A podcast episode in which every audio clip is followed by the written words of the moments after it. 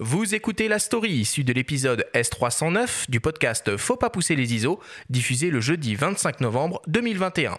La story vous est présentée par Tamron.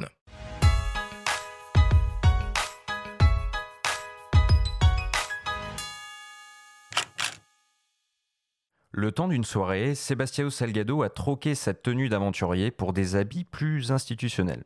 C'est en sa qualité de membre de la section de photographie de l'Académie des Beaux-Arts qu'il a fait l'éloge d'Annie Leibovitz en présence de la célèbre photographe américaine.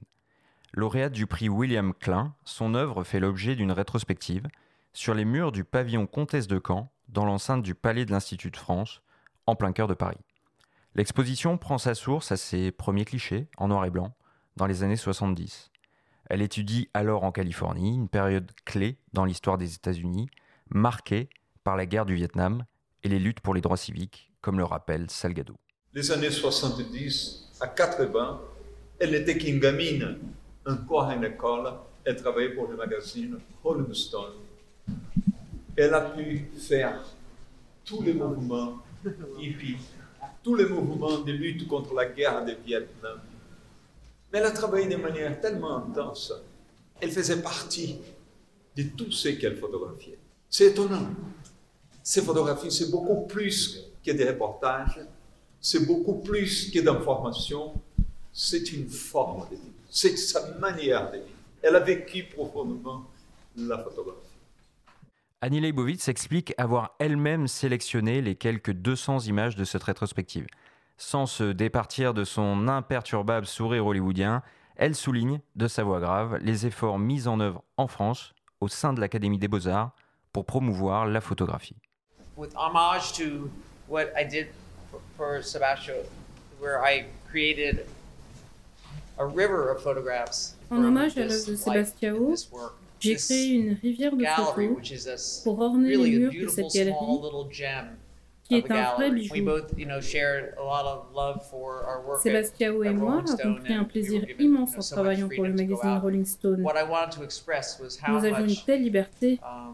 We love photography. Je voulais exprimer ici combien nous aimons la photographie, combien cet art uh, est how many important parts it has. et les multiples It's just facettes been qu'elle offre. an extraordinary life. Um, and I, J'ai une and I vie hope that, incroyable et j'espère que cela se ressent sur les murs. I've also been learn, learning so much about the Beaux-Arts Academy and uh, what they are doing and how they are really, uh, you know, striving to, you know, move forward and, and, and J'ai photography beaucoup appris au sujet de l'Académie des Beaux-Arts, um, leurs actions, ce qu'ils entreprennent pour I que la photographie proud to be soit part of reconnue à sa this juste valeur. uh, Et je suis in- fier de faire partie of de ce processus. La scénographie se veut un peu underground façon fabrique de Warhol. Imprimées sur un papier mat, les photos en petit format sont fixées au mur par des punaises transparentes tandis que des morceaux de scotch font office de déco. Un pan de mur est dédié à la couverture du siège de Sarajevo au début des années 90 avec cette fameuse image noir et blanc d'un vélo à terre dont les roues ont tracé un arc de cercle noir de sang sur le bitume.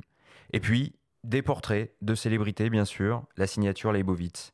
Schwarzenegger fumant un cigare torse nu sur un cheval, DiCaprio à peine ado enlacé par un cygne, Meryl Streep se tirant la peau du visage couvert de peinture blanche, ou encore les corps enlacés de John Lennon et Yoko Ono, une image effectuée quelques heures avant l'assassinat du célèbre membre des Beatles.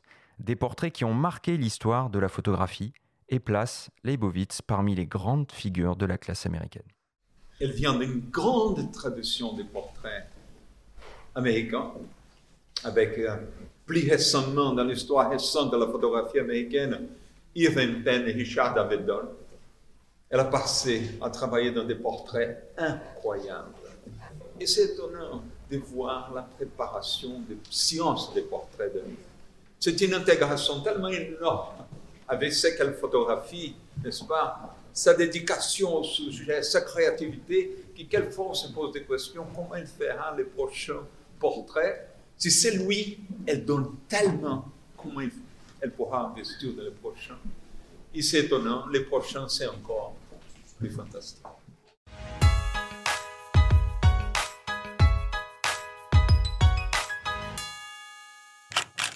La photographie importante en France, c'est discutable, non?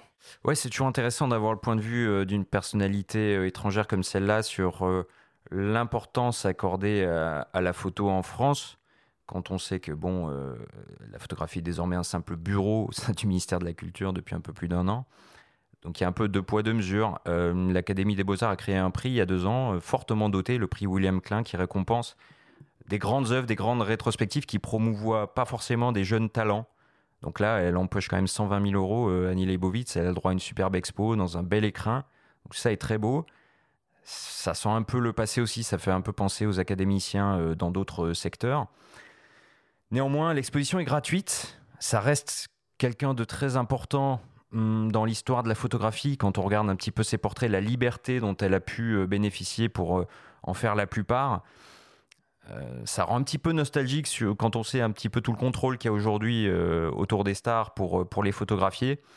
C'est pour ça que finalement, je me suis dit qu'il était intéressant d'en parler. Si vous passez par là-bas, près du pont des Arts, vous, vous, vous- voilà, vous, vous perdrez pas d'argent. Vous pouvez toujours euh, regarder un petit peu tout ça. Je perdrai pas d'argent. Non, moi j'aurais pas payé, j'aurais pas payé pour aller voir Annie Leibovitz. Je veux dire, il y a, il y a- il y a des bouquins euh, dans tous les sens. Il y a, si on veut voir des photos, elles sont connues. Euh, La scénographie est pas non plus démente. Euh, simplement, euh, voilà, on peut, on peut se faire l'œil. On peut, si on connaît pas, aller faire un tour là-bas gratuitement. et puis après aller voir d'autres expos dans, dans les parages. quoi. Bruno, est-ce que tu vas aller faire un tour là-bas pour aller voir ça gratuitement? Absolument pas, à moins d'être payé. Alors après, j'ai un, euh, j'ai un problème avec, euh, pas avec Annie Leibovitz en particulier, mais comme tu le dis, c'est ce côté euh, euh, autocongratulation entre soi. Et puis, on parle, alors même si Genevieve Atwood n'aime pas ce mot, on parle de femmes photographes, mais c'est toujours les mêmes qui sont mises en avant. Et juste à côté de d'Annie Leibovitz, dans le jardin de Luxembourg, en ce moment, il y a Viviane Meyer. Donc on ne fait que parler de Viviane Meyer, qui en plus est morte euh, et qui certainement euh, aurait fui euh, cette, cet éclairage médiatique. Alors, Et alors que pendant en ce je, je me permets de te couper. La semaine dernière, justement, pour, et pour en avoir parlé, pour avoir fait un gros sujet sur elle et pour avoir lu la, la enquête publiée, son enquêtrice ou voilà, ou tout ce qui ressort de, de ces enquêtes montre que finalement, Viviane Mayer aurait elle-même souhaité, contre tout ce qu'on a pu entendre, euh, être mise en lumière. Mais tout ça est discutable et on ne pourra pas le savoir puisque, comme tu l'as dit, elle n'est plus là. Voilà. Bon, alors Mais- admettons qu'elle ait voulu être mise en lumière. N'empêche, temps, c'est les 120 000 euros donnés à les Bovis, euh, les expositions et les livres dédiés à Viviane Meyer, c'est autant de moyens qui ne sont pas mis en avant pour promouvoir des photographes, femmes ou hommes, euh, émergents ou confirmés, aujourd'hui.